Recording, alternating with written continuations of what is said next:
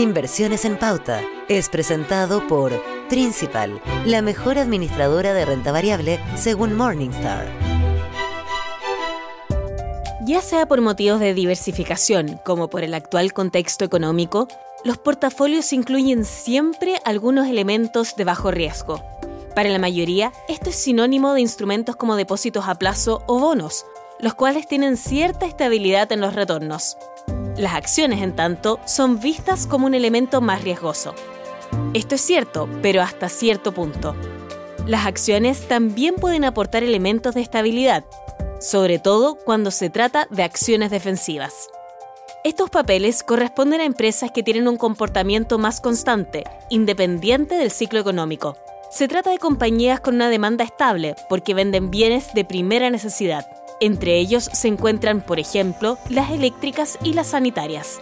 Otro elemento que puede darle características defensivas a las acciones son los dividendos. Estos son las utilidades que tiene una sociedad anónima y que debe distribuir por ley entre sus accionistas.